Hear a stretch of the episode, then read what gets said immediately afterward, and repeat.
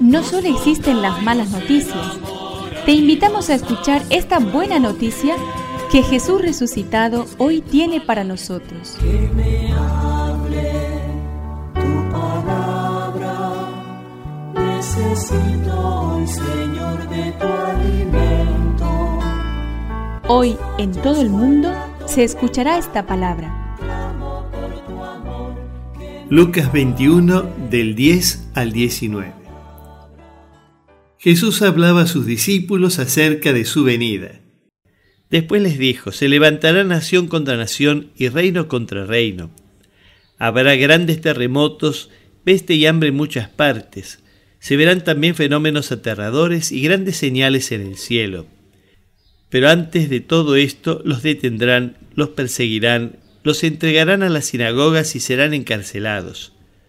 Los llevarán ante reyes y gobernadores a causa de mi nombre. Y esto les sucederá para que puedan dar testimonio de mí. Tengan bien presente que no deberán preparar su defensa porque yo mismo les daré una elocuencia y una sabiduría que ninguno de sus adversarios podrá resistir ni contradecir. Serán entregados hasta por sus propios padres y hermanos, por sus parientes y amigos, y a muchos de ustedes los matarán.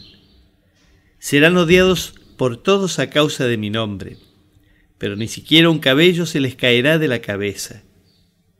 Gracias a la constancia salvarán sus vidas. Que me aliente tu espíritu, necesito que me llenes de valor. Permanezcan firmes, yo estoy con ustedes hasta el fin y cuando el fin llegue, también allí estará Jesús. En realidad todas las voces de alarma sobre el fin del mundo han sido fallidas y muchos de sus propiciadores han quedado sepultados moralmente después de la evidencia que los hechos demuestran. Ha sido argumento reiterado de ciertas sectas, especialmente milenaristas, tremendistas y oportunistas, sembrar terror sobre el tema del fin del mundo. Ha habido casos de espantosos suicidios colectivos en nombre del juicio final. El Evangelio anuncia el qué, pero no señala el cuándo. Arrogarse esa función es presunción, vanidad y falta de honestidad.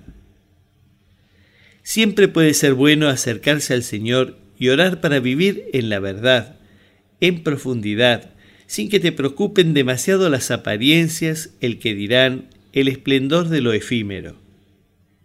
El fin llegará cuando el Señor quiera. Mientras tanto, aprovecha el hoy, si puedes, con la inocencia y la frescura de los niños.